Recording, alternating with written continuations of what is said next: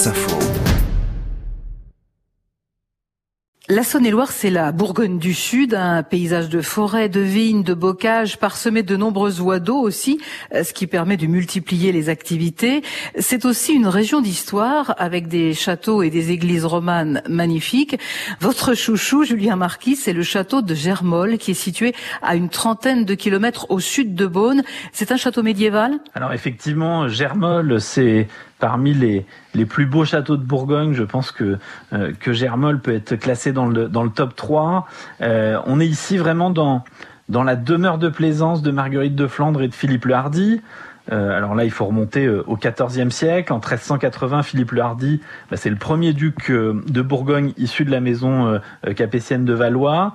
Et avec son épouse, il récupère le château de Germolles et ils vont entreprendre des travaux pharaoniques pour transformer la forteresse médiévale en un palais campagnard. Vous avez deux chapelles, vous avez des celliers euh, qui datent de l'époque où, euh, où il était encore, euh, encore château fort, la basse-cour.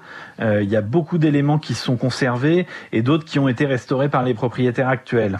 Mais quelle est son, son histoire? Parce que sa construction a débuté au XIIIe siècle. Il y a encore des vestiges de la forteresse primitive? Alors il reste effectivement des vestiges de la forteresse primitive, notamment des morceaux du Châtelet, les anciens celliers qui sont, qui sont de cette époque-là. Finalement, c'est une, c'est une construction assez assez simple. Hein. C'est les seigneurs de Germolles qui, à un moment euh, de l'histoire, au XIIIe siècle, construisent leur château, leur château fort.